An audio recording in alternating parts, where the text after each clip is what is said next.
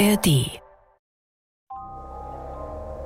Der König nahm das schöne Mädchen auf sein Pferd und führte es in sein Schloss, wo die Hochzeit mit großer Pracht gefeiert wurde. Als die böse Stiefmutter aber nun hörte, dass sie so glücklich waren und es ihnen so wohl ging, hatte sie keinen anderen Gedanken, als wie sie die beiden doch noch ins Unglück bringen könnte. Nun kam die Königin nieder, als der König gerade auf der Jagd war. Sie hatte ein schönes Knäblein zur Welt gebracht. Da nahm die alte Hexe die Gestalt der Kammerfrau an, trat in die Stube, wo die Königin lag, und sprach zu der Kranken, Kommt, das Bad ist fertig, das wird euch wohltun und frische Kräfte geben. So legte sie sie in die Wanne und schloss die Türe hinter ihr ab. In der Badstube aber hatte sie ein rechtes Höllenfeuer angemacht, das die schöne junge Königin bald ersticken musste. Als das vollbracht war, setzte sich die Alte die Haube der Königin auf und legte sich ins Bett an ihrer Stelle. Am Abend, als er heimkam und hörte, dass ihm ein Söhnlein geboren war, freute er sich herzlich und wollte ans Bett seiner lieben Frau gehen und sehen, was sie machte. Da rief die Alte geschwind, Beileibe, lass die Vorhänge zu, ich darf noch nicht ins Licht sehen und muss Ruhe haben. Der König ahnte nicht, dass eine falsche Königin im Bette lag.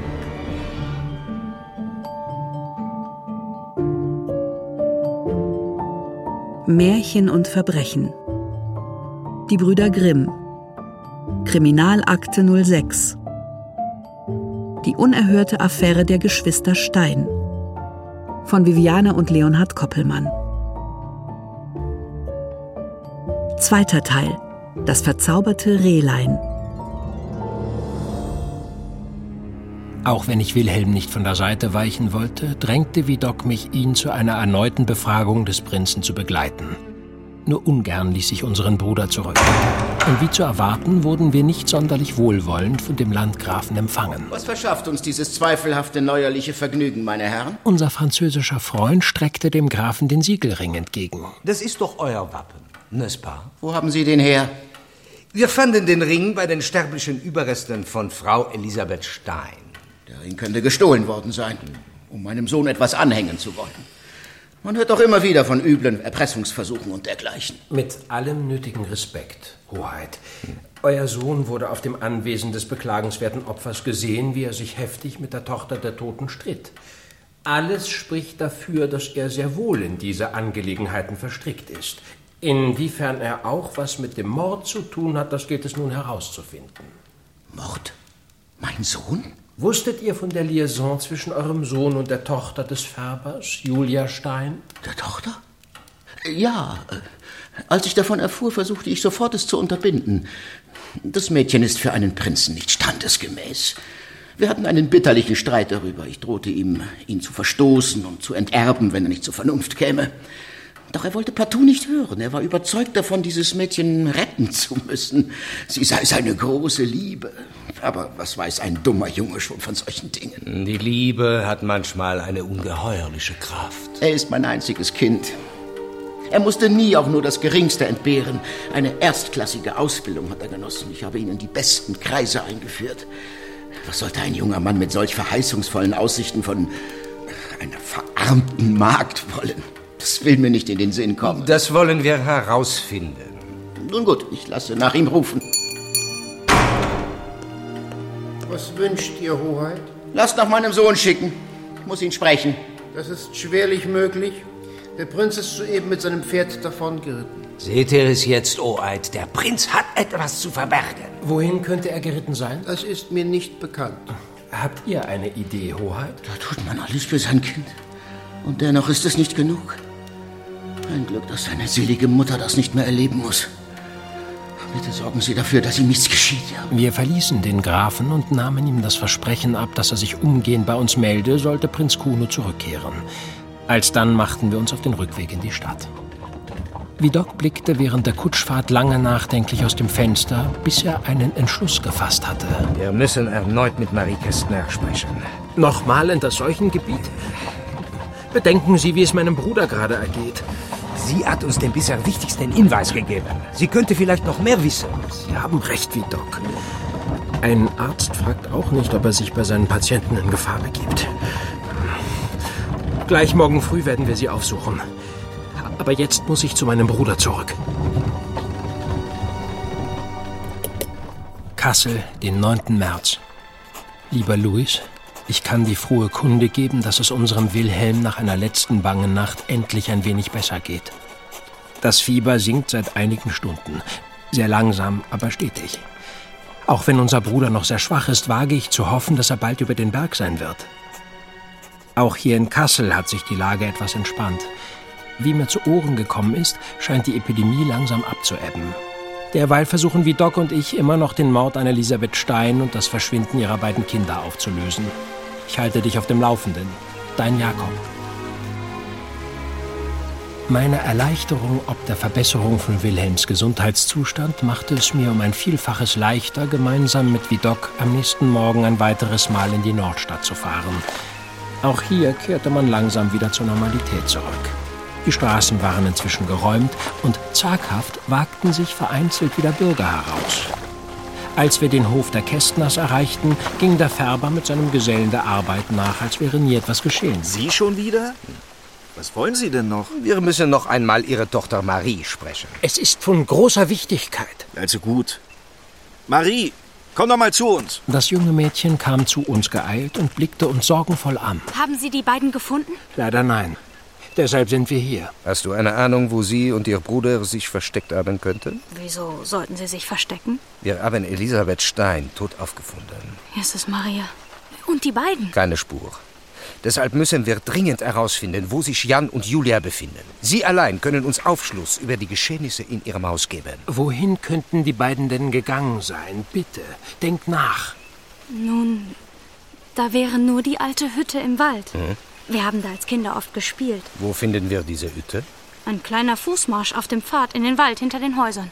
Sie müssen sich an der Weggabelung links halten, dann können Sie die Hütte nicht verfehlen. Danke. Wir verabschiedeten uns und folgten dem Weg wie von Marie beschrieben. Wir waren bereits seit geraumer Zeit unterwegs und hatten die Hütte immer noch nicht gefunden. Sehen Sie. Der verlorene Prinz ist wieder aufgetaucht. Mir scheint, er hat das gleiche Ziel wie wir. Kommen Sie, dem gehen wir mal nach. Der Prinz schien ganz genau zu wissen, wohin er wollte, und so folgten wir ihm unbemerkt. Nach einem kurzen Fußmarsch durchquerte der Prinz ein kleines Bächlein und setzte dann seinen Weg fort. Diese Hütte hätten wir im Leben nicht gefunden. Auf einmal blieb der Prinz stehen und beobachtete etwas gebannt. Wir schlichen uns heran und sahen, wie ein Knabe von etwa 15 Jahren mit einem goldenen Halsband versehen durch den Wald sprang. Jan Stein. Anzunehmen.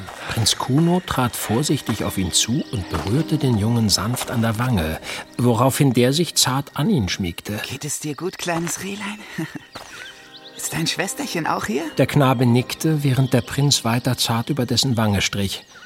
Plötzlich aber wandte sich Jan von ihm ab und sprang wieder los. Hey, warte, du Wildfang. Schnell, Jakob, kommen Sie.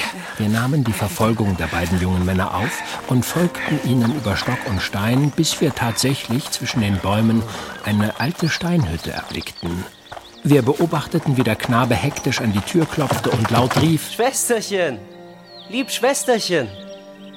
Lass mich wieder herein! Jan, bleib stehen. Die Tür der Hütte ging einen Spalt weit auf und der Junge zwängte sich herein, ehe die Tür mit einem lauten Krachen wieder geschlossen wurde. Jan, Julia, lasst mich herein. Du musst die Losung sagen. Geliebtes Brüder und Schwesterlein, lasst mich zu euch herein. Die Tür schwang auf und Julia sprang dem Prinzen um den Hals. Geht es euch gut? Ihr müsst nicht mehr lange hier aushalten. Wir werden bald alle zusammen weggehen und alles wird gut. Ein knackender Ast unter meinem Fuß verriet uns schließlich.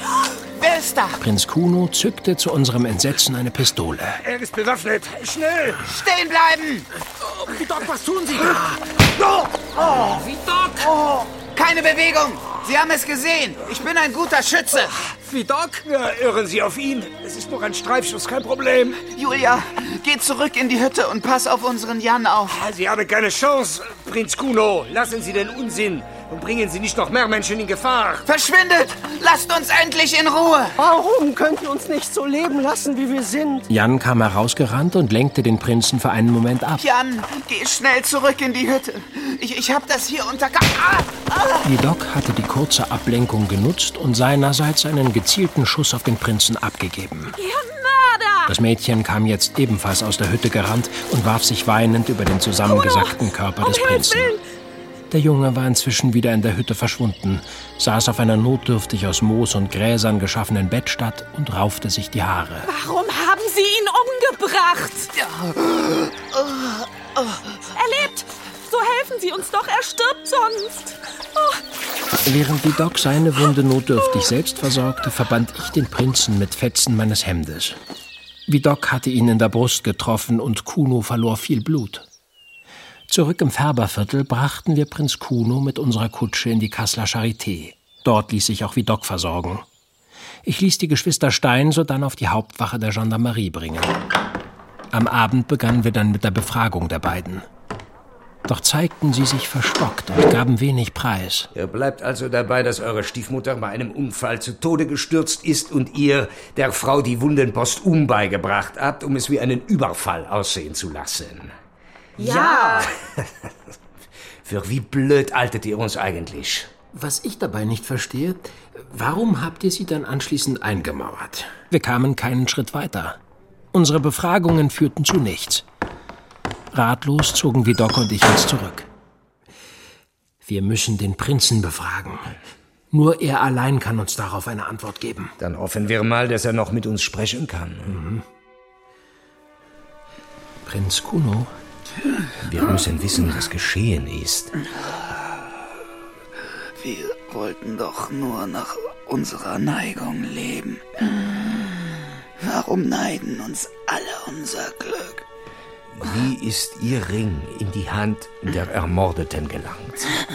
Sie wollte mich erpressen.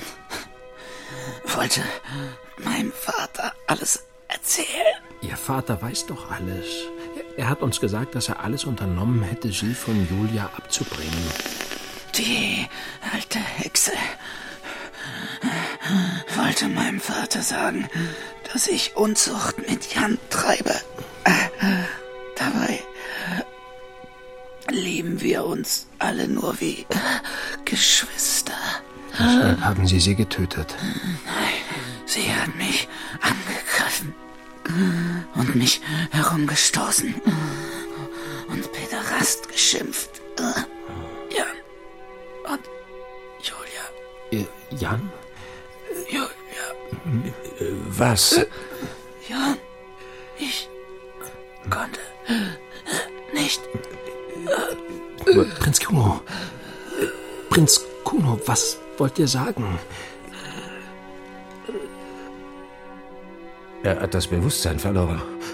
Äh, Prinz Kuno. Der, er ist tot. Der Prinz ist von uns gegangen. Prinz Kuno hatte sein Wissen um die Lösung unseres Falles mit sich in den Tod genommen. Ratlos trennten Vidocq und ich uns für diesen Tag. Ein Mensch war vor unseren Augen gestorben, und trotz aller Anstrengung hatten wir den Tod eines anderen nicht aufklären können. Jakob? Gegen Mitternacht erreichte ich erschöpft und enttäuscht über die Geschehnisse des Tages unsere Wohnung. Zu meiner Überraschung war Wilhelm noch wach und rief nach mir. Ist dir wieder besser? Ja. Dr. Reil meint, ich sei über den Berg. Endlich mal eine gute Nachricht an diesem abscheulichen Tag. Was ist geschehen? Möchtest du das wirklich alles hören? Bist du nicht zu schwach dafür? Ich brenne darauf zu erfahren, was passiert ist. Gut. Ich berichtete meinem Bruder in allen Einzelheiten die Geschehnisse seit seiner Erkrankung und schloss mit dem traurigen Ende und dem Tod des Prinzen. Und die Geschwister schweigen? Beharrlich. Ihre Allianz ist unüberwindbar. Dann solltet ihr die beiden getrennt voneinander befragen. Zu welchem Zwecke? Mir scheint, sie finden ihre Sicherheit nur in ihrer Gemeinschaft. Ein bisschen wie wir, oder? ja, Bruder. Wenn die beiden getrennt werden, könntet ihr diese Kraft brechen. Vidocq war sofort von Wilhelms Plan überzeugt. Wir trennten die Geschwister voneinander.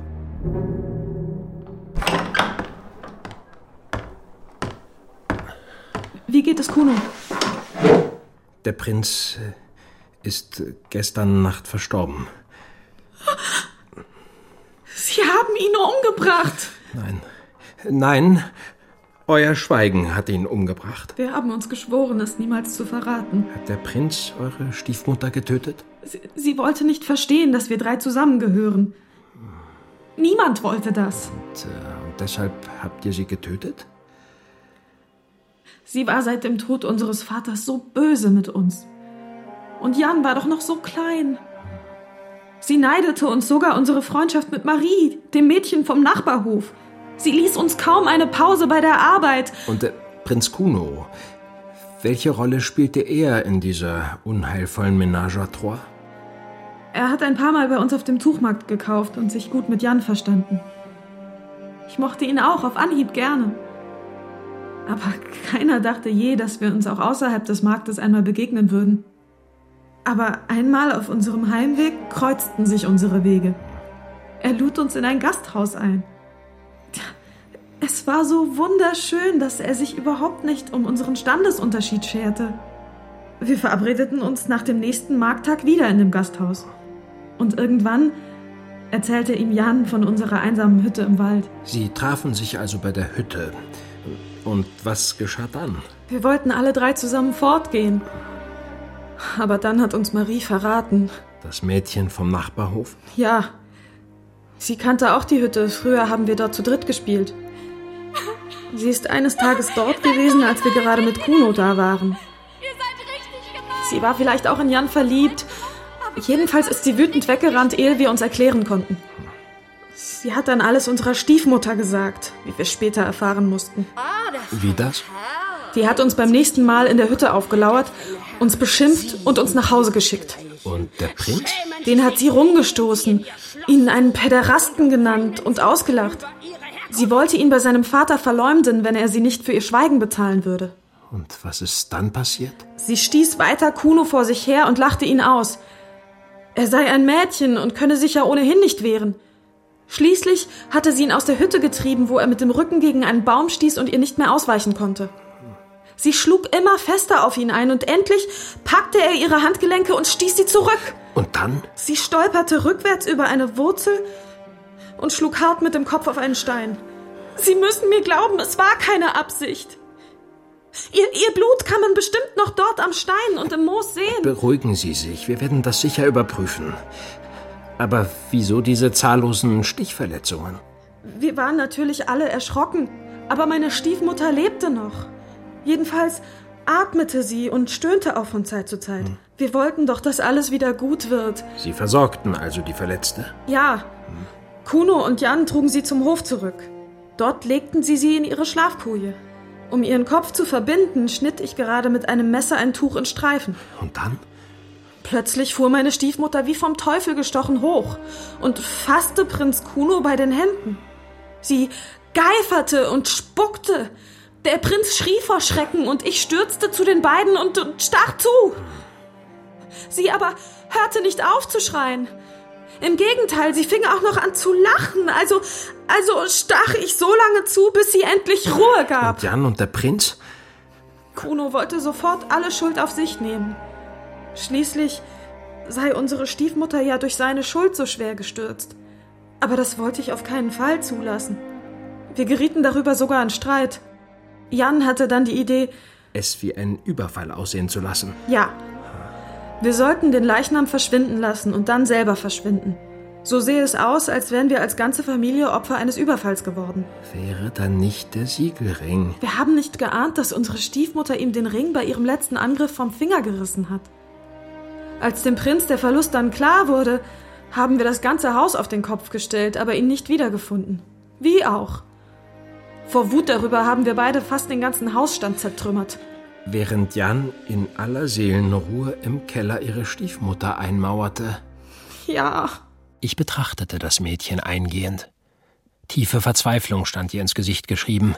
Ich hatte keinen Grund, ihren Schilderungen nicht zu glauben. Der Tod ihrer Stiefmutter folgte keinem Plan, war vielmehr das Ergebnis vieler Ursachen. Der frühe Tod der leiblichen Mutter, die fehlende Liebe nach dem Tod des Vaters, die Fremdheit mit der Stiefmutter, das kurze Glück. Wir müssen anfangen, die Motivationen der Taten zu verstehen, um zu gerechten Urteilen über die Täter zu kommen. Julia hatte ihre Mutter getötet, um ihre Liebe zu schützen. Die Liebe zu ihrem Bruder und dem Prinzen. Aber was hat den Prinzen an die Geschwister gebunden? Er hatte eine ganz ähnliche Art von Einsamkeit erlitten. Den frühen Tod der Mutter, die Distanz des Vaters, keine Geschwister. Zum Glück haben wir ja uns. Kassel, den 12. März. Lieber Louis, ich kann die glückliche Nachricht vermelden, dass Wilhelm wieder gänzlich genesen ist und die Cholera als besiegt und überwunden gilt. Gestern wurde die Quarantäne auch in der Nordstadt aufgehoben und wir können nun wieder zu unserem gewohnten Tagewerk zurückkehren. Die ebenso dramatischen wie unfassbaren Begebenheiten um die Färberfamilie Stein und den tragischen Tod des Prinzen Kuno von Falkenberg bitte ich dich, wie schon bei unseren Fällen zuvor, mit höchster Diskretion zu behandeln. Wilhelm hat sich anlässlich dieser Angelegenheit ein neues Märchen ausgedacht, das glücklicherweise doch sehr von den tatsächlichen Begebenheiten abweicht. Er gedenkt es, Brüderchen und Schwesterchen zu nennen. Ich schicke dir eine Abschrift seines ersten Entwurfs mit. Dann siehst du ja selbst, wie viel einvernehmlicher und friedlicher das Schicksal dieser Protagonisten ist. Grüß mir unsere liebe Familie und auch Jenny von Droste zu Hülshoff. Auf bald, in inniger Liebe, dein Bruder Jakob.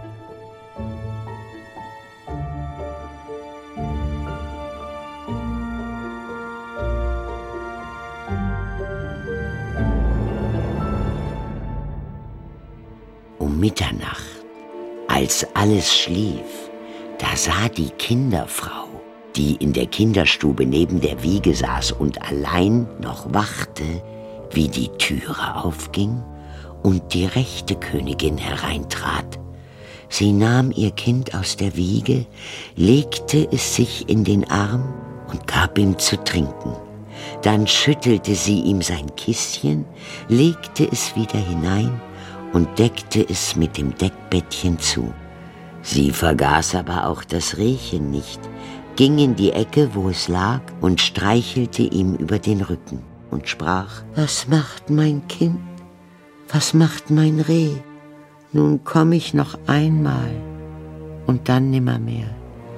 Die Kinderfrau antwortete ihr nicht, aber als sie wieder verschwunden war, ging sie zum König und erzählte ihm alles. Sprach der König, Ach Gott, was ist das? Ich will in der nächsten Nacht bei dem Kinde wachen. Der König getraute sich nicht, sie anzureden. Sie sprach abermals. Was macht mein Kind? Was macht mein Reh? Nun komm ich noch diesmal und dann nimmermehr. Da konnte sich der König nicht zurückhalten, sprang zu ihr und sprach, Du kannst niemand anders sein als meine liebe Frau. Da antwortete sie, Ja, ich bin deine Frau. Und hatte in dem Augenblick durch Gottes Gnade das Leben wieder erhalten, war frisch, rot und gesund. Darauf erzählte sie dem König den Frevel, den die böse Hexe an ihr verübt hatte. Die Hexe aber ward ins Feuer gelegt, und wie sie zu Asche verbrannt war, verwandelte sich das Rehkälbchen und erhielt seine menschliche Gestalt wieder. Schwesterchen und Brüderchen aber lebten glücklich zusammen bis an ihr Ende. Endlich geht es weiter. Märchen und Verbrechen, die Brüder Grimm. Kriminalakten 11 bis 15. Alle Folgen der dritten Staffel ab sofort exklusiv in der ARD Audiothek.